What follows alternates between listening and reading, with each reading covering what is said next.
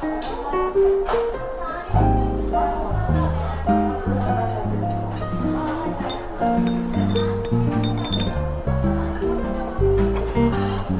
春节的正常生活。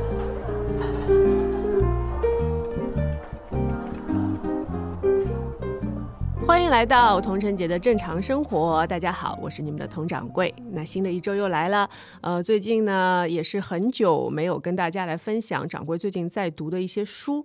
那呃，因为之前的工作啊，还有加上过年的关系，所以呃时间会比较紧。然后今天就一股脑的为大家推荐四本吧，就最近掌柜刚刚读完的四本。那一本是阿城的《棋王》，还有一本是上司家的《太平轨迹》。还有啊，村上春树的第一人称单数，另外就是呃非常有名的讲呃我们的金斯伯格大法官的意见时刻。嗯，那四本呢，大概掌柜应该是在呃两个月前就已经读完了，嗯，然后呢也是整理了一下大概的一些内容来跟大家分享。那今天也是非常高兴的，请到了我的好搭档啊，番薯来到呃正常生活，番薯给大家打个招呼招呼吧。哎，大家好，来到了读书的环节啊，那个我现在很好奇啊，我们那个掌柜竟然还有时间看书。就是也是一个时间管理大师。没有，我真的，我我跟大家讲一下我每天大概大概时间的安排吧。因为不管是我呃在工作的时候，或者是旅行的时候，也不没有旅行了，就是工作也是旅行的一部分。就是基本上早上都会起来听课，然后听得到的课程大概会听个。五六门课，这边没有植入啊啊，没有植入，没有植入，就是纯粹的，因为我个人的爱好，因为我就是在知识付费的话，它会比较容易集中的让你去学到一些呃具体的门类的课程。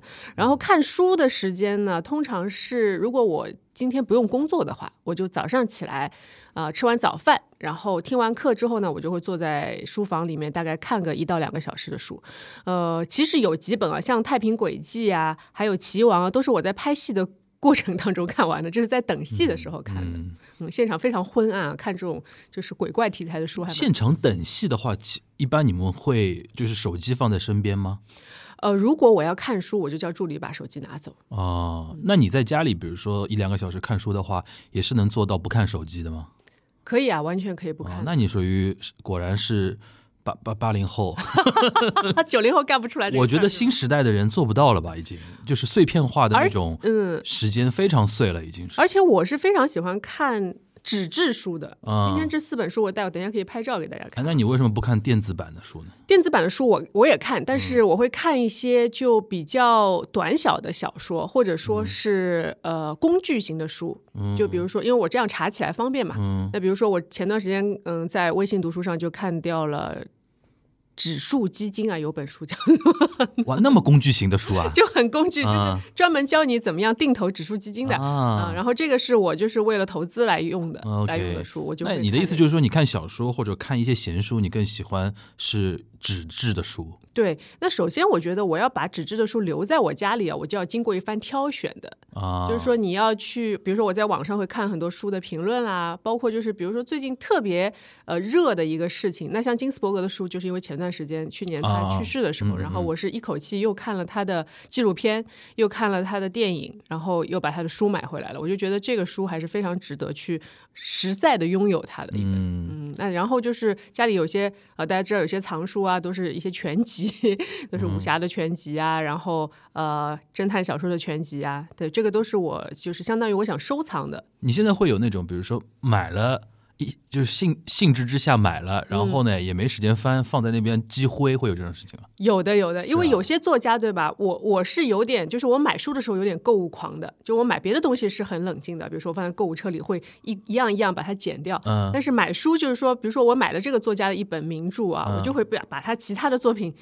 就是能买的，我觉得名字我觉得听得进去，我都买回来。然后后来发现翻开他的代表作，我就不喜欢了。然后另外几本就放在那里，拆也没拆过。啊，也会有这种情况发生。那你还会去逛那种线下的书店吗？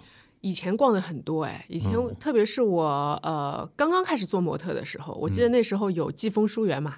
对对对吧？那时候季风树园很多，就在地铁里面。地铁里面。然后我我那时候是经常会经过陕西路地铁站的，所以那个季风南路地铁站对陕西南路。然后我在那里等人，或者我没事的时候，或者我需要放飞一下心情的时候，我就会在季风树园里面待个一两个小时都会有。嗯，行。那那个讲，因为今今天讲到那个看书嘛，因为上次你见书呃，就是说聊书的时候。关于书的这个事情没怎么展开啊，就是我们今天正可以正好可以聊聊，就是说你一般选书的那种呃标准。标准，或者说你的一些信息来源，比如说因为像现在大家去实体书店越来越少了嘛，嗯，我经常说实体书店看书有一种邂逅的感觉嘛，对，有的时候你也不知道，就你肯定此生如果不在那个线下书店，你可能此生碰不到这本书，是。对吧？但现在基本上大家都线上买的话，就有一种。呃，非常明确的那种感觉嘛，就是说听到什么书，然后直接搜书名，找到就找到了。最多最多网站会有说猜你喜欢这种东西，对吧？推送给你。对，这这种这种你现在比如说买书的那种感觉和那种流程，跟以前不一样吧？嗯，不太一样。我还是会看一些公众号，或者是比如说像呃得到也有那个推书的，嗯嗯嗯，他每年都会推荐你十本书啊、二十本书啊这样，然后。因为它还有个听书的环节，就有的时候有的书，我觉得我可能并没有那么想去看它的具体的东西，或者说我想要先了解一下它大概说了什么，然后我就会去先去听书听一下，然后我听了之后，我觉得哎这个书我感兴趣，我觉得有必要去把它买回来，那我可能会去再去买个实体书，就从头到尾看一看。但是大部分如果我听书听掉的书呢，我就不太会再去再去买再去翻了，嗯，因为现在确实时间是。比较紧的，你想我听五六门课，其实已经差不多要过去。哇，你要听五六门课？会一一个半小时这样。哇塞，嗯，是。那平时还是会看公众号推荐？嗯，公众号公众号还是少，其实大多数都是那个付费内容。但付费内容往往会比较，就是说实用性比较强的书嘛。呃，那闲书跟小说呢，一般也不一定啊，因为呃。哎呀，我反复的提到得到，是不是不太好？我们真的没有植入啊，真的没有植入，因为但是我就是他的就是深度用户，对，因为我我这个人也是的，就是我如果用了一个东西好，比如说我买一件衣服，我喜欢这件衣服，我就会反复的穿，反复的穿，可能好几年都舍不得扔掉它，可能它都缩水了，我还会还会继续穿它。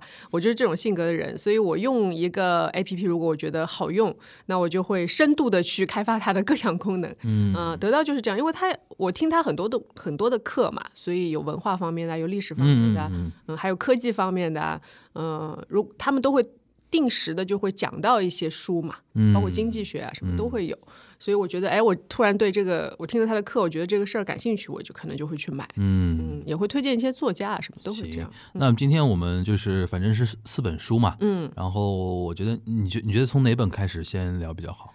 呃，我觉得从齐王开始吧。齐王的阿成的，阿成的，对，大家都知道阿成很有名啊。但是作家中 作家中的作家嘛，对吧？对，但是我其实之前并没有知道他那么有名。然后知道齐王，就是其实我是从从知道树王开始的，因为当时是见了田壮壮导演。嗯。他正好来上海为他的《树王》选角，嗯，呃，因为《树王》大家知道，如果看过的都知道，里面都是一帮年轻人嘛，嗯，就是年轻的那个下乡的知青啊，这些非常有活力的，所以他是去了很多的专业院校，嗯，呃，像上戏啊、视觉啊，对，这各类的，所有有表演类的，呃，就是高校，高校，对他都去了。然后，呃，因为我的一个导演朋友跟。壮壮导演就是认识，然后其实也是他的崇拜者，然后就当天晚上说：“哎，你陪我去吃个饭吧。”啊，啊，然后就去吃了一个饭，当然也是一顿很尬的饭，因为我完全不知道跟导演因为圈层差的比较远，对对对，而且年纪也差的比较远，就是你只能他属于上一代的电影人了。对，然后呃，我记得我我我跟导演说，我就厚着脸皮说：“导演，我们加个微信吧。”然后我动了一下手机，然后导演说：“你是要充电是吗？”然后就是他，他没有听清，他可能误误会我要充电什么的。对，然后后来当然就是他听清了之后，也是很热情的加了微信。对，呃，挺荣幸的。然后就是树王这个事情，树王的事情。然后因为之前的棋王和孩子王都是他拍的，对，那个三部曲嘛，对，都是他拍的。但之前两部电影我也没看，非常不好。很老了，很老了。对，所以我就想说，我呃有机会看到原著吧。但跟他见面可能是已经快一年多的时间了，然后最近才有时间去把《棋王》这本书去给他找出来，就把它看完。但是发现其实非常好读，因为这是三篇短篇，其实所以读起来非常的快。嗯，然后其实我是因为我是看武侠小说长大的，所以我比较喜欢齐王的故事。因为齐王他也有一种，就是就是齐王此人啊，他其实是有一种传奇性，对隐士的感觉。嗯，就是，当然他不是大侠，不是那种很有钱、很有权势的人，他就是在当时的这个环境下。嗯，因为知道阿成这本书的人，应该都知道他的所有的背景都是在文革时期的，所以当时的年轻人的一种生活状态。然后齐王呢，他其实是一个非常普通的人，但是呢，就是呃，在主人公讲述的时候，碰到这个碰到这位齐王呢，就开始就太像打怪一样的，一开始是跟主人公本人来对决，然后呢，发现哎呦打。打不过他，就下棋下不过他。然后呃，主角到了生产队之后呢，这个棋王又去了另外一个生产队。呃，然后过了一段时间之后呢，他又徒步很远过来，去跟主人公所在的生产队去一一的对决。然后打到他们下棋最厉害的，就是系统学过的那位棋手，也是打不过他。那不能叫棋手，因为其实他们当时都是兴趣爱好，嗯，也打不过他。然后呃，之后呢，就是。到故事的尾声也是高潮的时候，其实是齐王去参加了一个比赛，然后很多生产队的小伙伴都去给他加油助威，参加了一个当时的比较县里还是市里的一个比赛。嗯，然后他也是当中各种周折吧，大家可以具体去看小说，各种周折，然后最后比到了呃最后的时候呢，就大家觉得他太厉害了，所以就来了一一轮车轮战。嗯，就是他同时跟很多的棋手一起来下棋。就这个完全就是这个人的脑力，我是无法想象的，因为你我下棋很烂很烂很烂，嗯，然后就觉得哦好厉害，像武侠高手一样。他到最后就是把一位就是更厉害的影视高手给引出来了。最后那位呢是年纪很长的一位长者，然后长者跟他下到最后就说：“不如我们就和局吧，因为。”其实已经输了，嗯，但是因为那位长者的年纪和身份，可能他呃无法接受这种公开性的失败，然后最后这位齐王，因为他很年轻，但是就是也是非常有齐道的这种性格，所以最后就跟他和棋了，嗯嗯，然后这个故事就是很像武侠小说，对我来说，所以看的时候就觉得，哎，就是人啊，就是嗯，在这样的环境之下，其实当时是大家都在为口粮在。奋斗的时候，但是他还有这样的一个兴趣爱好，嗯，对，所以就是里面有一句话啊，我来找一找，不知道找得到吗？就大概的意思是说，呃，人无非是为了吃饭睡觉而活着的，但是总要有一些高于这些东西的东西所存在，嗯，那。活的好像才会有点滋味，嗯，是大概是这个意思啊，大家可以去找一下原话。那通过这本书三个短篇，你觉得阿晨的文字给你什么样的感觉呢？呃，其实他的文字非常的朴实，我觉得，嗯，我比较喜欢读朴实一点、朴实一点的描述，对，就是看的一个是看得懂，一个是其实我觉得我们平常的生活就非常的平实，就是。朴实无华的生活，你每天你就可以用白话来形容我今天干了什么，就像刚才跟大家介绍我是怎么看书一样。就是如果你嗯，当然华丽的辞藻啊，呃，非常嗯诗意般的描述，我觉得这个是很厉害的人可以做得到的。嗯，但是可能对我来说，我更在意故事的本身，就是你能不能用大家都看得懂的文字来把我带到一个属于。当时小说的这个世界，这是我觉得还是非常有功力的一种方法。嗯嗯，怪不得你喜欢吃日本料理呢。啊，是吧？什么都是这食物本味，对吧？切一切就上来了那种。哎，你对阿成有什么了解？阿成就是我看的不多，但是我。我发觉很多作家都很喜欢阿成，嗯，因为他在那个年代，因为他也红了很多年嘛，对。对，然后影响了很多作家嘛，是。然后我我对你刚才说的那一点蛮有蛮蛮有想法的，就是就是说关于他的文字的那种质朴的那种感觉，嗯，其实就跟就跟我为什么刚才会说到日本料理啊什么的，就是就有的时候都不光不光日本菜了，就是国国内也现在有很多一种新的一种料理的理念啊什么就。轻调味嘛，是就是重本味啊，这种东西食材好，对对对对对对，其实也是一种理念，并不是说那种辞藻华丽的那种文字就不好的，就是而是说可能人到不同的年纪，因为我像我们小时候很喜欢看那种就是为了美文而美文的那种那种文章，对吧？就觉得说，因为当时觉得说世界还是怎么，就是说看到人家写的非常好的美文，就会觉得说哇，好有文采，嗯，好有文采。现在。到了这个年龄，好像对文采的感动弱于对于故事、对于人物本质的那种东西的一个感动了。所以说，可能到那种时候，因为作家为什么会喜欢阿成，我猜也是因为他们自己追溯追寻那么多年那种文字的力量，可能到最后会发觉说，哎，这才是真正的真正的文字的力量。对，而且他的故事往往其实是好看的故事，是，所以说经常经常会改成电影，也是这个道理嘛。对他的故事，其实呃，首先是非常具有传奇性。嗯在这样的时代，就是呃，像前面说到齐王有点像武侠小说，然后树王的话又有点，其实它的主题是环保。嗯树王其实是讲那那时候就是很多的知青上山砍树啊什么，然后好像。呃，就是有点触动到大地生灵的这种感觉，嗯，那你是遇到壮壮导演之前，其实没看过阿成的书，没有。哎，那如果现在，比如说现在让你再遇到壮壮导演的话，你看了这本书之后，你有没有针对树王他要拍这个事情，有一些自己的一些疑问，或者说有没有好奇的点？比如说壮壮导演，你为什么你那那那那种东西你会怎么处理啊，或者怎么样？会有这种样的想法吗？会好奇吧？呃，其实没有，没有啊其实没有，因为呃，我相信壮壮导演他第五代导演嘛，嗯，他的这些手法啊，然后包括摄影啊，包括讲故事的方法，呃，在这样的一个故事的基础上，我觉得表达肯定是没有问题。嗯但是我这个人呢，就是有个毛病，我是呃非常深度的原著党，啊，就是每一次我看过小说之后，一般我都。会对影视作品有很多的意见，嗯，所以我甚至觉得好的小说就不要改编成影视作品。有的那你时候会生命中觉得说改的最好的作品有吗？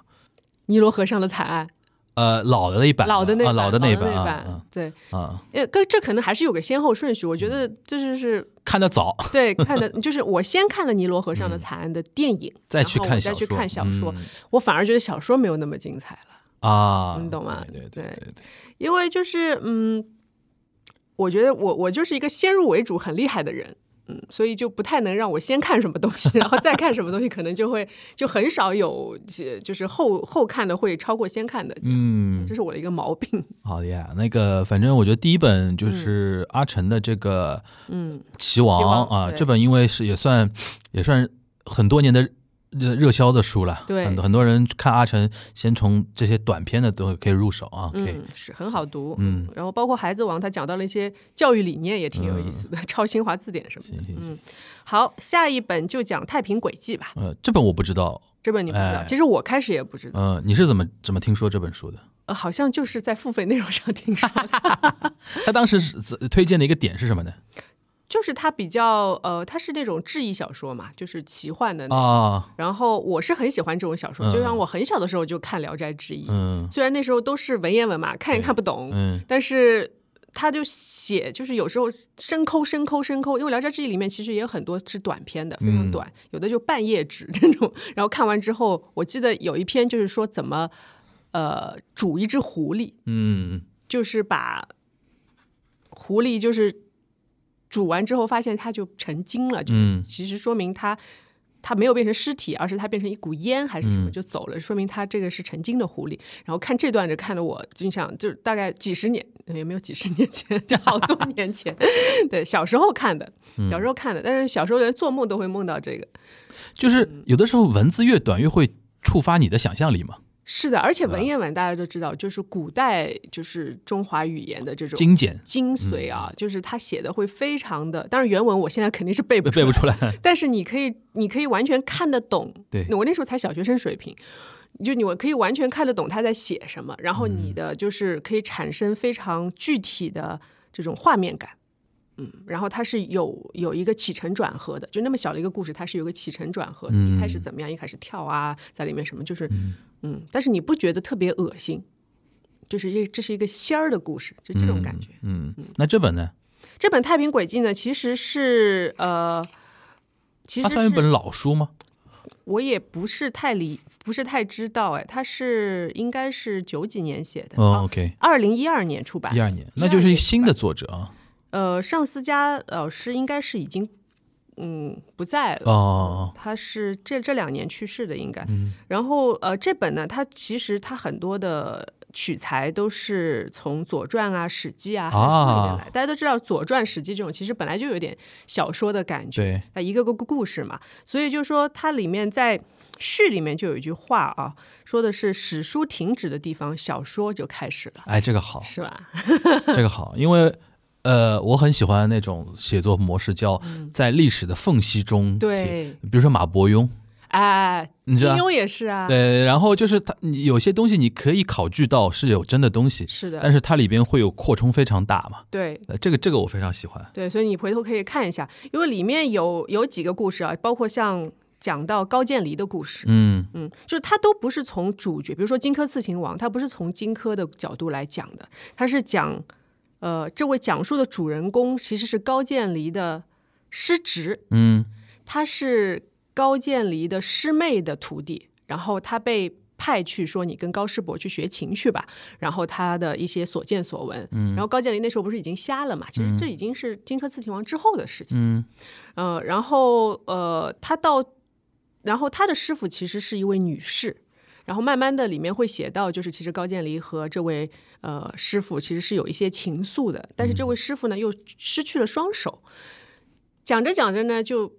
讲到就是他会描写很多高渐离当时还是在就是秦王面前会吹奏啊，会弹琴啊，就是非常高的音乐造诣。然后秦王渐渐的就开始信任他，但是到最后的最后，大家都知道那个故事吧？高渐离还是去试图在琴里面藏剑，然后用琴砸呀各种方法去刺杀秦王。那最后当然是就是还是死的很惨。嗯呃，所以这个失职呢，当时在最后高渐离在呃刺杀完秦王之后，就逃离了咸阳。哎，是咸阳吗？咸阳，逃离了咸阳，逃逃出去之后呢，他后来回去见他的师傅，才知道他的师傅的双手是为什么断的。嗯就是有一个故事，大家应该很很有名啊，以前的关于秦始皇的电视剧里面经常出现，就是那双手，嗯你们还记得吗？嗯就是呃，当时是荆轲好像呃提了一句说这双手真好看，然后燕太子丹就把那双手给砍下来送给他了。对所以这双手就联系到了是高渐离师妹的手，啊，他等于串起来了，对，把这个事儿串起来了。就是你以前会觉得她只是一个美女的手，嗯，但是这个事情就是不知道是真是假，但是你会觉得但爽感就在这里，这是有爽感的，是爽点，嗯对，就在这里。而且他每一篇，比如说说完故事之后，他后面都会附一篇，就是当时的呃原文，就是《左传》啊、《春秋》啊这种里边的原文，对吧？呃都是鬼声曰，？OK。就是其实是以前的太平鬼迹，OK OK，嗯，就它等于是把一个古文再用现代文的方式再重写一遍出来，对吧？然后包括它会呃东拉一些西拉一些嗯别的线索，就很小的线索去嗯放进去。那作者蛮有意思的，是，所以这本书就会看得津津有味。而且当时我是每，因为我那时候每天拍夜戏嘛，嗯你记得吗？然后我就拿了本书在那里看，嗯然后范甜甜就在旁边说：“你在看什么书啊？”嗯说《太平轨迹》。他说：“哦，我有本，我有一本《太平广记》。”然后我说：“你不要再讲话了，我没办法看书。”因为他可以跟你不停的聊，不停的聊。嗯。然后呃，因为在暗搓搓的现场，其实嗯。灯光没有很充足，然后你看这种鬼怪志异小说，你就会觉得嗯。还蛮刺激的。而且这种书很适合改成影视的东西，尤其像现在的话，嗯对吧？就其实像很以前的《聊斋志异嗯》改的那个剧一样，对会有点吓人。对，但是呢，因为跟历史有关嘛，嗯，所以还是可以，就是有一些光怪陆离的画面出现。你会你会以后如果有那种那种古装的那种奇呃，比如说仙仙侠的，嗯，那种志怪的那种影视剧，如果找到你，你会有兴趣想去挑战一下吧？我觉得传传统，演个女鬼什么，演个女妖那种，嗯，我我可能更适合演那种怪里怪气的古代人吧，因为嗯传统的古代人应该不是长我这样子的。嗯嗯嗯嗯，OK。但如果如果人家就找到你，会有会有兴趣想尝试吧？你钓过威亚吗？没有，会想会想去吊一下威亚那种感觉？嗯，可以尝试一下，但是据说挺辛苦的。对，这个尤其那种古装戏要飞来飞去的，基本上吊的蛮蛮久的。我觉得我我已经长大了，我年轻的时候比较想演演仙女啊、嗯什么这种，找个替身吧。这个再说再议再议。OK 大家可以去看看这本书啊，可以，因为它也是一个个短篇，嗯每每一篇大概也就就很适合碎片化阅读对二三十页这样子。OK，所以，哎，其实我发现我最近的书都是都是短篇哎。你看村上春树这本也是短篇，OK，第一人称短单数，对就来到村上春树了。对，来到村上春树。然后我觉得这本是他，其实我蛮喜欢他的短篇的。你喜欢村上春树啊？呃，其实长篇我没有读过，我我我特别不喜欢村上春树，是吗？虽然他是我们学校的大前辈啊，啊哦，是早稻田的他早他早稻田的旗帜嘛，挪威的森林里面不就有那个哦大学描写，就我们学校嘛。哦，但是我个人不太喜欢他的东西，因为我觉得他就是用日文写的一个美国作家。哦，呃，但是你知道他其实是呃，他有一个很大的心理的隐患，就是他自己的，包括他不跟他老婆生小孩，嗯就是因为他一度怀疑自己是二战战犯的小孩，啊、是吧？这个是吗？哦就是这个我不知道，不知道。就是他的，因为他知道他的父亲肯定是参与过二战，啊，OK，但是呢，他就是没有去问过他的父亲。嗯。然后呢，他就一直觉得，所以他写《挪威的森林》的时候就很丧嘛，最后都自杀了。然后呃，骑呃那个骑士团自杀骑士团长嗯。又是很反战的一个小说，嗯。所以他就是心里一直有这颗刺，哦，这他是这个意思，就是觉得说自己身上是带有战犯的血液血血统的，所以说他不想把这个流传下去的意思嘛。是的，非常这个有点矫情吧？然后他，但是后来就是后来揭破了这个事情其实发现他父亲其实，在二战就是日本投降之后的一年才参参的军，嗯嗯嗯。就是说他后来是被，因为他的父亲也是很有文化的一个人，嗯。好像是非常功能性的去派派到了某一个军队里面，嗯然后很反正很快就又退役了，就不是那种去打仗的嗯，军人，所以他哦后来长舒了一口气。就是。我我就是我以前在东亚里边也聊过这个话题，就是我看村上春树，我觉得就是有一种见离感，就是明明看的是日语吧，嗯。因为他也是用日语写的嘛，是。但是觉得说这个书就不像一个日本作家会写出来的东宫嗯。故故事，然后就像你说的那种气氛丧丧的，对对对，特别适合那种 blues 的那种感觉，然后他自己又喜欢，他喜欢他又喜欢这种东西，嗯。然后然后你再看他对于很多问题的一个看法啊什么嗯。的，就是很丧嘛，而且他也喜欢那个了不起的 Gatsby，啊，对对吧？喜喜欢那那类的作欢那种作作家，所以说很多作家都希望写出来了不起的盖茨。对他非常不日本。最近有个事情让他又红了一把，嗯你知道吗？就是那部电影，哪个电影？呃，在戛纳应该是去年在戛纳应该是哦得了最佳，呃，冰口龙介那个对吧？驾驶我的车对驾，驶我的车。对对对，呃，这是他上一本之前也不是上一本，之前的一本嗯短篇小说集叫做《没有女人的男人》，嗯嗯嗯，这本我也有，嗯因为我是被他的名字吸引。这这个这个电影很很厉害啊，就是滨口龙介，因为也算日本现在这两年非常牛的导演。是然后这里边还有村上春树的内容，还有那个契科夫的《万尼亚舅舅》的内容，嗯，对，就是这个中戏。就文青不能错过这种东西的。但是其实我倒没有嗯太，就是我对电影我又嗯。犯了这个毛病，因为我先看了书，再看了电影的，我就觉得电影怎么那么长，那么长？嗯。因为他写驾驶我的车的时候嗯。是非常顺的，因为他是没有女人的男人们的第一本、第一嗯第一个。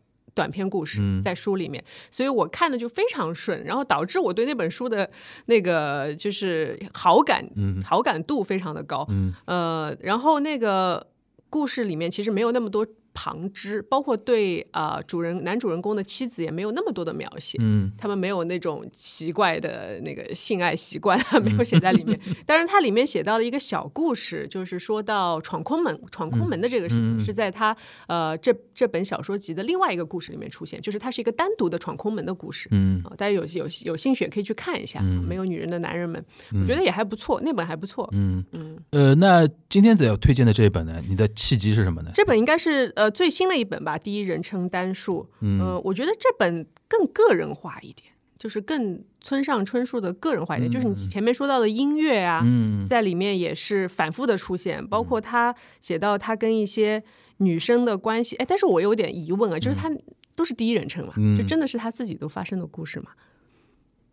你说，嗯呃，你说这就是你说这本书里面提到的那些事情的，对对对对对应，该不是吧？应该它还算小说的处理吧？就是其实是别人故事，但是他用就第一人第一人称写的一本小说嘛，对吧？是应该不能理解为他的一个自传的东西，我觉得。嗯，然后我觉得这里面有一段我可以给大家念一下，嗯因为这一段呢，其实也是回答了你当时的一个问题，嗯就是村上春树的小说对于他自己来算是什么啊？里面就是嗯，说到他看球的一个经历。你应该在神宫球场去去过吗？去过呀，明治神宫球场，因为他喜欢那个呃呃，东京有两支球队，嗯，一直是巨人队，嗯，一直是一支叫雅古鲁多那个养乐多，养乐多队，养乐多队，他他是有名的养乐多队的拥趸，拥趸，嗯，他这个人就怪咖，你知道吧？因为巨人队相当于什么呢？相当于 NBA 里边的洛杉矶湖人，嗯，就是只要你看 NBA，嗯，几乎就是就是说，除了那种比如说美国本地的 local 的一些人，他会支持自己的。呃，城市的球队之外，基本上，呃，就是说非这种有关的强关联的球迷，基本上都会看湖人，或者说看英超的时候看什么曼联这种。像我以前看公牛一样。对对对对对，巨人就是这样的，就是说，呃，巨人在日本全国有很多巨人粉，嗯，但是因为同样在东京养乐多那支球队。就显得非常的弱势嘛，嗯，但是你看他就很喜欢这种，你知道吧？而且这种小众的，而且要坚持自己这种人设，你知道吧？那当然，我这么说，肯定很多村上的迷肯定肯定对我不不太满意。欢迎欢迎来敲，欢迎来敲，反正不是我说的，嗯。然后他就这里就讲到一段他在神宫球场看看球的一段经历啊，我给大家念一下。我在观众席落座后，喜欢先来上一口黑啤酒。但卖黑啤酒的孩子不太多，要找到他们呢，要花点功夫。终于认准了一个，高举着手招呼他过来。他来了，是个年轻瘦弱的男孩子，看起来似乎营养不良，头发很长，可能是来打工的高中生吧。他走过来，先向我道歉：“不好意思，那个我卖的是黑啤酒。”不用道歉，完全不用。我安抚他：“我一直在等卖黑啤酒的来呢。”谢谢您。他说着，开心的露出浅浅的笑容。这个夜晚，从此刻开始，卖黑啤酒的男孩子想必还要向许多人道歉。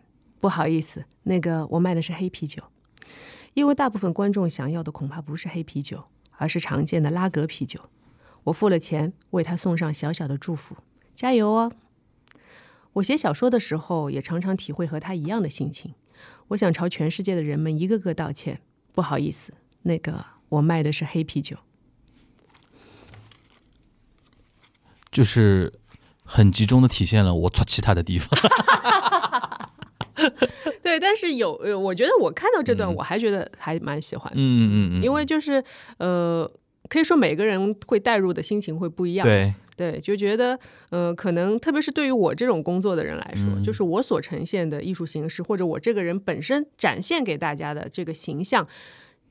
就是某一款啤酒的样子，嗯嗯，可能不是黑啤酒，但是可能是某一款很小众的啤酒，嗯，对，有因为就是在职业生涯当中，也确实有很多这样的质疑声会朝向你嘛，对于文艺工作者可能会更加的刻骨铭心一点，这是宿命，对，所以你要面对的质疑越多呢，你就越要坚持自己的东西，嗯。然后这本呢，其实我前面看的都没有什么太大的感觉，就是一些。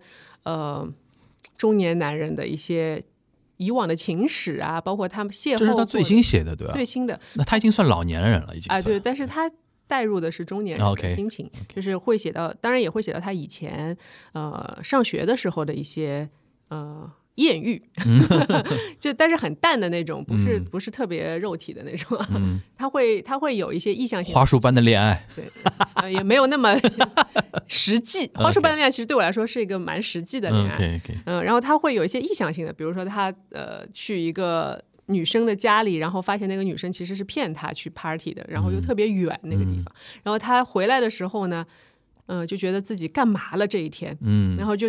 走到一个公园，然后公园的老人就会就开始跟他聊很多的东西，嗯，又是一个意外的收获，就是其实是人生的一场场就是相遇，嗯，就感觉非常随性的。然后我看到最后一本呃最后一部小说的时候，就是呃不是最后一部最后一篇的时候，其实最后一篇才是第一人称单数。啊，嗯，但是这篇的故事呢就。很奇怪的一个故事，大概跟大家讲一下啊，就是呃，这个主人公，如果我们默认他是村上本人的话，他其实呃，他就讲述自己是一个很喜欢呃，在没事的时候在家里就是全套的穿上西装，打上领带的这样一个男人，嗯。就是我不知道有没有男生有同样的癖好啊，就是呃三件套穿的很清有罗伊尔的罗伊尔，就是上次我就给你介绍那个我那个一策展人朋友，他永远我看到他永远是三件套，嗯。他很奇怪。他，但是它里面的讲述就是说，他不是常穿的，嗯。它就是在某一个时，就像女生一样，会把自己的礼服拿出来，配上高跟鞋，在家里也化个妆什么，啊对，就纯粹是兴趣爱好。嗯。然后呃，有一天呢，他的妻子就外出去，有什么事情我也忘了，然后他就没事情没事情做，又在家里把自己打扮了一番，打扮完之后觉得哎还不错，那我出门走一走吧。嗯。走一走呢，走啊走啊，就走到了一间酒吧，然后酒吧就一个人在那里坐着，然后突然就有一个风姿绰约的，也是大概中年的女人，嗯。来跟他搭讪，跟他说话。聊啊聊啊，聊的还可以，聊了半天之后，那个女人跟他说了一句：“他说你不记得我是谁了吗？哦，老吓人的呢，你不记得我是，你不记得你曾经对我的朋友做过什么事情吗？”哇塞，然后那个男主人公就突然脑子一片空白，什么也想不起来。然后那个女生说：“你穿成这样坐在这里喝这杯酒，怎么怎么怎么，就好像对他很了解。”然后当时男主人公就因为也是怯懦吧，然后再加上羞愧，其实他完全没有想起来，他就离开了那个地方。嗯但是，一直到故事的结尾，也就是整本书的结尾，他也没有说他认识这个女人。嗯所以这个是一个，就是你知道，是一个很奇怪的一个相遇。对我来说，就是呃，可能大家去看书会有更深层次的了解，因为前面把你胃口吊起来了，你觉得是不是真的你做了什么事情？嗯但是后来发现他没有，所以就说，其实我们在现实当中也会碰到这种事情，嗯认错人，或者就是其实你或你忘了你做过什么了。嗯都都都可能会发生，就是一个一一本书啊，我发现我现在看书就觉得我有时候不想要一个绝对的结果了，因为如果我想要绝对的结果，我去可以去看一些传记，马上就要来了，对，传记马上就来。但是小说什么的，其实呃有时候阅读的过程嗯就给你带来的东西更多，而说有一个固定的结局在那里的时候呢，你反而会被这个结局所框住或者困扰。就像以前我很早的时候看金庸的时候也是这样，我看《天龙八部》，哇，洋洋洒洒三个主人公各种打怪升级，到了最后，其实那个结局是我不想看到的。啊，就是为什么他们要有一个结局呢？我当时想就是这样想，所以现在有时候看小说，包括呃看短片也好，我觉得嗯没有结局的结局反而有可能是更好的。这其实更像一种领略一种风景，甚至是看一种色彩，是不一定这个东西是要最后落到什么东西上面嘛。是，因为像宫崎骏的片子也是这样，对就是你想一想，宫崎骏很多片子，我现在问你啊，王家卫的也是这样。对，就是比如说像《魔女宅急便》嗯《千与千寻》，它结局是什么？很多人甚至想不起来它最后是什么结局，因为宫崎骏。宫崎骏也不觉得说结局也不重要嘛，他中间有一些他自己认为觉得非常有意思的片段、有意思的桥段，他放进去就好了，嗯嗯这个故事就 OK 了。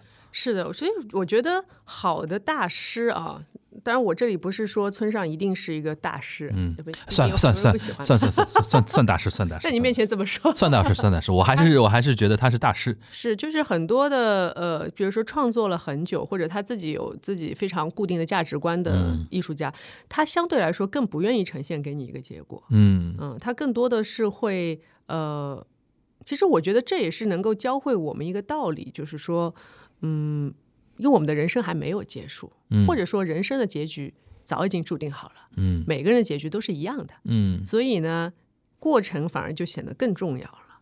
嗯，我觉得是这样。掌柜真的不一样啊！像从那么丧的事情里边看到那么积极的一面，享受当下，享受过程的。行，那我们从非常嗯，虚的对的一本书来到非常具体的一本书了啊。是。的，是的，如果刚才那个像一团烟雾的话，这个就是钢铁了，实非常刚的就是一场场硬仗嗯展现在你非常刚的一本书了。对，这本书叫做《意见时刻》啊，嗯。然后小标题是“声名狼藉的金斯伯格大法官。嗯，这个意呢是异常的异啊，”，对，不是提意见那个意。是因为呃，金斯伯格大法官可能在去年的时候是他形成过一波去世的时，候嗯。是一波话题，嗯。因为呃有很多历史的交错点在他逝世的时候出现，嗯包括总统的改选啊，然后大家都在看他什么是，就是其实当时就是两派嘛，保守派和自由派，嗯。他们都想。任命自己的大法官，这样占据多数席位。但是那个时候又是因为特朗普将下未下的时候，嗯，所以所以这个这个事件就变得非常的戏剧化，它里边的背景是这样的，就是美国最高法院，嗯，大法官是有总统人人。人数是一定的，对，然后呢，就是而且很多是终身制，是。就是你要做到死之后才会由下当时的总统提名下一任。是，然后当时 Trump 在台上的时候，就是来到了一个就是呃保守派，就是说。呃，怎么简单说吧，就共和党的那种价值观的法官和民主党的价值观，来到一个非常微妙的一个比例的一个节点，差不多是五五或者是五点五和四点五，对你你多一个我少一个那种感觉的时候，然后因为金斯伯格是常年，因为他一是女性大法官，然后他是常年的左派那种自由派的嘛，争争取女权啊，争取各种各样的那种少数族群权利的，是。然后他当时因为就是年纪很大了嘛，嗯，然后再加上身体其实不是说那么对。不是不是那么好，所以说他是当时的一个本来就是一个敏感的一个人物，高度敏感的一个人物，然后再加上他传奇的一生，导致他当时去世的那个时候，我记得那个播客圈层哇一堆节目在聊他，一堆节目在聊他，对吧？这个这个大呃跟大家稍微回忆一下啊。是，但是我觉得这本书我喜欢，呃，它的还有一个很大的原因是呃。他展现了一个真正的女权主义者，我觉得。真正的对吧？真正的对引号啊，嗯，因为呃，我们现在聊很多的性别对立啊，或者嗯女权主义啊，其实我觉得呃，真正更平等的观念是金斯伯格给我的，因为我以前就有一种冥冥中有一种感觉，就是说，嗯，对立是不应该的，嗯，因为我们都是人，嗯，然后。本身性别的存在，他都拥有他的权利和他发表他的看法的权利，所以就说，呃，其实性别平等反而是更接近真实情况的一个描述。嗯嗯，所以金斯伯格大法官这本书，我在里面得到了很多的力量和。理论的依据，它等于把你冥冥中的一种感觉的东西，用一种非常严谨和具体的文字给落下来了。对，是的，一个个案例啊，然后包括他的整个的人生，我觉得他的人生是夹杂着幸运、天分，还有就是他不懈的努力，就是交织在一起。同时，她是一个非常聪明的女人，而且她非常刚。对，就生命的态度啊，嗯，到了七八十岁还健身，对对对吧？然后还要就是练瑜伽、举那个，还要去那个撸铁这种东西，非常厉害。他他后面有一段，你讲到这个很有意思。我今天早上因为刚刚把这本书全部看完，因为这本书看起来蛮费时间的，因为你需要很多的辩证的思想才能够把它读完。呃，他今天就讲到了他的运动方法，他其实最。多做的就是平板支撑和 俯卧撑，俯卧撑对，嗯，然后我在这里啊也要推荐大家，因为我看到看到他的训练的效果之后，我也是大吃了一惊，嗯，就是因为里面有他的教练的一段自述，就说呃，这个这个练习是可以让你在九十岁的时候也不会骨折的练习。啊，就是平板支撑和俯卧撑这两个，我觉得从现在开始，我要每天都要做这两个练习。你也有点早啊，没有，这个是一个，就是你你好习惯对吧？全身骨骼的训练啊，肌肉的训练，其实是能够帮助你的骨骨密度去一直保持在一个正常。尤其女性是，尤其女性，因为容易缺钙嘛。然后女性因为有生育啊，有各种的，就是生生殖期的，就是上上下下的波动，所以导致她的骨密度会容易呃变低。嗯，就是。骨质容易疏松，像我妈就是什么擦个玻璃，啪，肋骨断两根，种特别夸张。所以就是你其实就是呃长期的练习会对你的。呃，骨密度有非常大的好处，包括多晒太阳啊，多吃一些蛋白质啊，就是我们改变一下饮食结构，不要天天吃面条加包子、油条，对对，不要再吃这种东西。呃，这个是一个题外话，但是我觉得这本书确实非常全面，就是告诉了大家一个成功女性她的成功是来源于方方面面的，嗯，呃，她的努力，她的对，因为她工作其实非常繁忙。就哪有时间说我我去健身，我每天还要去健身这样的事事情？但是他真的，而且他的工作真的是身体上的强度跟脑力的强度都很高的工作。是，所以就是他就是里面有写到，他有一次是拒绝了，就是从总统的晚宴上提前出来说对不起，我还有一堂健身课，我先走了。这种嗯，太可爱了，非常非常有有自己的想法的一个女性。嗯，然后这本书呢是。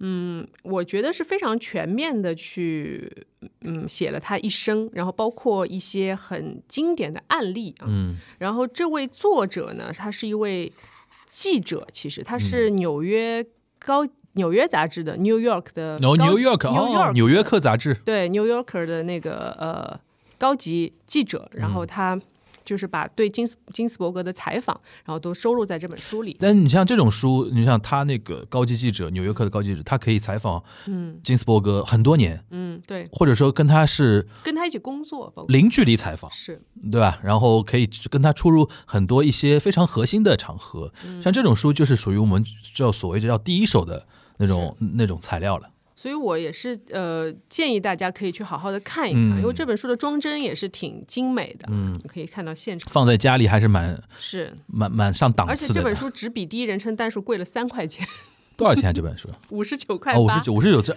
这个装帧你帧知，道第一人称单数要多少钱吗？五十六。这是因为这是村上春树。对，嗯是，当然太平轨迹也要五十九块钱，然后哦，棋王要四十八块钱那么薄的一本，对那我觉得《意见时刻》真的是性价比好高啊，哎因为这本书说老实话，他能知道金斯伯格的人还算嗯。就是偏小众一点吧。哦，有可能，对吧有可能，但是我是、我也是因为他去世，然后嗯大量的就是、你也是因为那个 A P P 吧？这倒不是啊，不是啊，不是听说的对吧对看公众号什么的，对看公嗯众号什么，包括看他的一些事迹啊什么的，嗯，然后他他的故事真的蛮感人的。对我看到呃最后的几页啊，嗯都是各种各样的女性，包括婴儿。然后在，当然也有男生啊，女当然女生多一点，然后就嗯。戴上她的王冠，然后穿上她的法官袍和她非常著名的蕾丝领，在那里戴上眼镜，然后跟她致敬的一些、嗯。呃 cos 的图，嗯，我觉得还挺有意思的，非常有，就是证明她其实，在年轻一代当中也是非常受欢迎的。嗯。这样一个高龄的女性法官，其实她在美国是跨越年龄阶层的，很多很多人都很支持他神。奇的。嗯嗯，因为就是我当我看了他的书之后，我觉得这就不奇怪因为他他的成长，嗯，他从小就其实就是受他妈妈的影响，他嗯妈妈就是其实是一个思想比较先进的一个女性，但是因为当时的因为当时女性都要做家庭主妇嘛，嗯所以她没有时间说我。专门的去出去工作啊，什么没有这样的机会。嗯但是她所带给女人的影响，就她女儿的影响，就是说你一定要走出自己的一番路。嗯。嗯，所以我觉得，呃，她包括她之后，呃，去哈佛上学呀、嗯。跟她老公在一起，她老公也是位很很厉害的税务律师、税法律师，嗯对，然后她的老公是在家里做饭的，嗯。对，然后她还有马丁的菜单，就是她的。她的老公为她做的一些饭，嗯，然后呃，他们两个共同面对癌症啊，对吧？就他们两个先后都得过癌症，然后嗯，战胜了癌症，也是非常强，就是非常强的人生，这种强人战斗人生嘛。是的，就是嗯从来没有呃放弃过，嗯所以大家可以去看一下，因为这本书确实非常的专业，里面有很多嗯专业的案例。需要很多那种背景知识的配合吧。是呃，我觉得呃，我反正我看起来是一开始是觉得有点吃力的，嗯，包括就是里面还有很多他的判例，意见书嗯的嗯原、原文，对对因为大家知道他为什么声名狼藉在 最高法院，是因嗯。为每次就是他觉得不公正的判判决的时候，嗯而且他大部分都会觉得不太公正的时候，嗯。他都会写意见书。对。有的时候比如说呃五比四通过的时候，他就是意见书的代表，对。所以。每但是每次他的意见书呢，就是在听完判决书之后，你不会觉得判决书有什么问题，嗯但是听完他的意见书之后，就会觉得判决书有很大问题。它里面就有一个案件，就是呃，这个案件的名字叫做呃斯克斯克拉克诉国防部长案。嗯然后这个案件其实是一名空军的女性军官，嗯她发现自己怀孕了，然后空军的规定是，只要女性军官怀孕，就立马要。就是除除籍，就立马要你辞职，或者立马把你解雇。对，然后呢，当时是应该是当时堕胎还不合法，但是呢，空军的意思就是，如果你堕胎，我们就可以让你留在空军。所以这个其实是好了，道德困境了。自相矛盾的，是吧？其实法律在自相矛盾，对对对是这样的故事。但是这个因为呃呃，诉讼案上去之后呢，因为金斯伯格就是一例的，就是。非常的支持这位女性，所以她就是到最后的结果是，其实空军说我把这条规定撤掉，就嗯不要打官司了，就是缩掉了，你知道嗯吗？但是金斯伯格还是不依不饶，就是因为他后面写的啊，我觉得这个这个还挺挺挺让人深思的，包括女性啊。然后金斯伯格还认为啊，这里原原话是这样的：怀孕女性受到的待遇其实和性有关。只要女人的身体会显示出她有性生活，而且也只有女人会因此受到惩罚。就是说，一一位女性军官因为怀孕了而没能得到没能得到荣誉退役的待遇，只好普通退役。啊，金斯伯格还写了一封信给他。嗯，很显然，军队认为不够有荣誉，不是因为她怀孕了，而是她进行了会导致怀孕的行为。虽然性交明显需要两个人才能进行，而且在明面上，他们也不会因为男军官有性生活而要求他们退役。嗯，就是说，其实这就是一种对女性的歧视。对，因为只有女性会怀孕嘛，所以就会发生这样情况。这个是我觉得非常对我来说非常新的这个概念，而且这个概念是在一九七四年、一九七几年嗯去提出的，嗯就是非常先进的一种观念。嗯觉得到就是给我，就是有时候你看到一些事情或者社会事件，你会隐隐的觉得有什么不爽，好像、好像有哪里不对的好，像哪里不对，但是你找不到依据。但是这本书就会提供很多类似这样的依据给你。嗯，它可以帮助你整理你的很多思路嘛。是的，所以我建议大家啊，都可以很多，因为很多具体的案例我就我就不细说了，因为其实呃呃，像我之前说的，为什么我觉得是男女平等而不是男女对立？嗯嗯，是因为金斯伯格其实他也代理过一位家庭主妇。这位家庭主妇，因为他的呃，他一直在家里做家务啊，然后照顾家里。其实他老婆是一位老师，是在外面工作，但是他老婆突然因为难产去世了。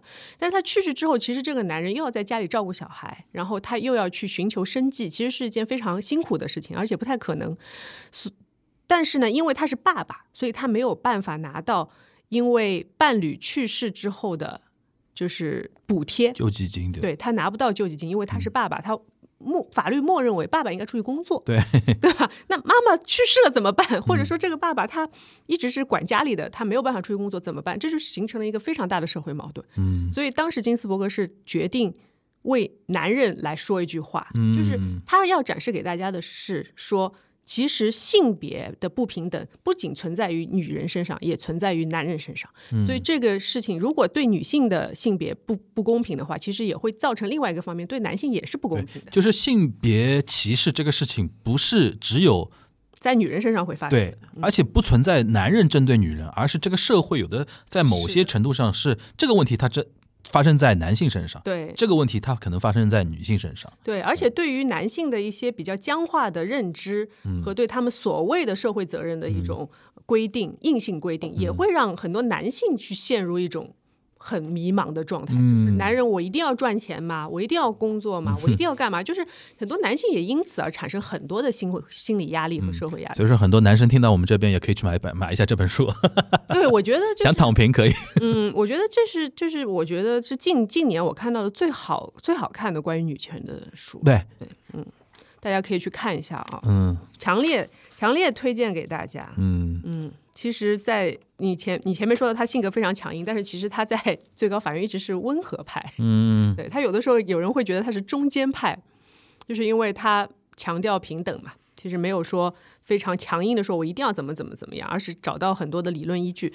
那里面对于一些他的意见书，它旁边还会有一个小勾勾。就是有个红勾勾去插出去，旁边是一些作者的一些呃，其实是一些有些像解释的文字，就是他对这个意见书又加了注释在里面，所以帮助大家来理解，呃，当时金斯伯格他的就是理论概念有多完整，嗯，好吧？大家可以去看一下啊，这几本书，再跟大家回回顾一下啊回。顾一下啊。第一本是阿成的，棋王，嗯嗯，然后第二本是上司家的《太平轨迹》，然后第三本是黄老师不太喜欢的 不要老提这一节啊。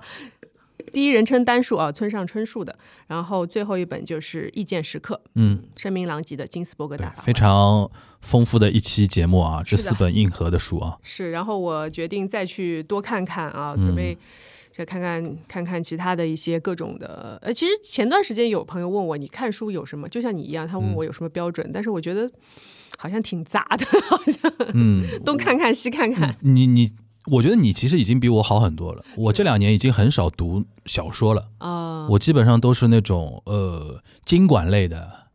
经管类，经济管理啊，就是比如啊说那个那种，比如说，呃而且还现在越来越功利化了那种，比如说那种呃，尤其跟播客有关的话，比如说想做一个什么主题的，然后去翻一点那个相关的一些书，对吧？然后比如说每年诺贝尔经济学奖颁了之后，就有一年不是那个嘛，《贫穷的本质》那个作者拿奖了嘛，然后马上去看这种书啊什么，就是越来越功利化。你就让我看那个阿成啊，比如说像村上春树这种小说啊，尤尤其那个那本。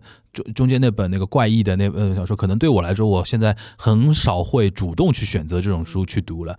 金斯伯格那个可能会看一看，因为这个跟交工具，跟跟跟时事新闻有点关系的嘛。对，我觉得就是读这种鬼怪志异啊，包括就是其实呃，它有点像历史的一些东西的书的时候，我觉得还是让你看到某一种事态发展的规律吧。嗯，因为我们现在面临的疫情也好，战争也好，其实，在几千年前都已经反复发生过了，就是人性不变，是人性没有变过，所以呃，其实很多细节，嗯，你去抓住它也是没有太大的意义，嗯，而是说就是遵循历史的规律，因为人的行为就是有一定的规律的。我觉得除了看书的类型之外，我觉得还是大家还是要学一下我们掌柜那种，就是看一两个小时的书。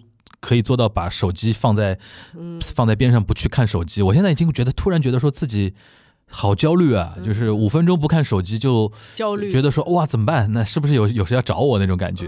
我觉得这点你还蛮厉害的。我觉得嗯，就人人吧，就是还是要有一点。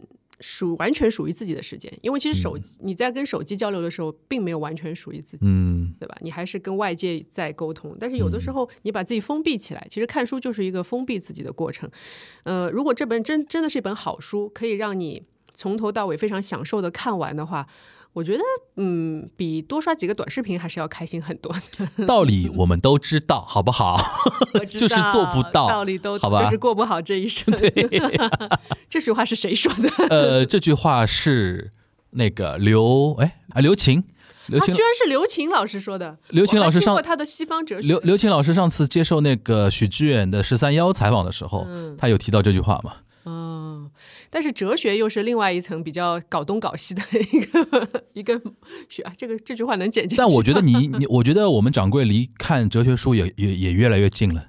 没有没有，我其实接触一点哲学东西的，但是我没有那么想去读哲学书。我一直一直有有有有，就是有心理障碍，说对于读哲学书这件事情，我还是读点。呃，小说读点历史书，然后从人生当中去寻找属于我自己的哲学吧。嗯，行，好吧。那今天的推书环节呢，就呃差不多了。哎，也没有没有书推了，那只能差不多了。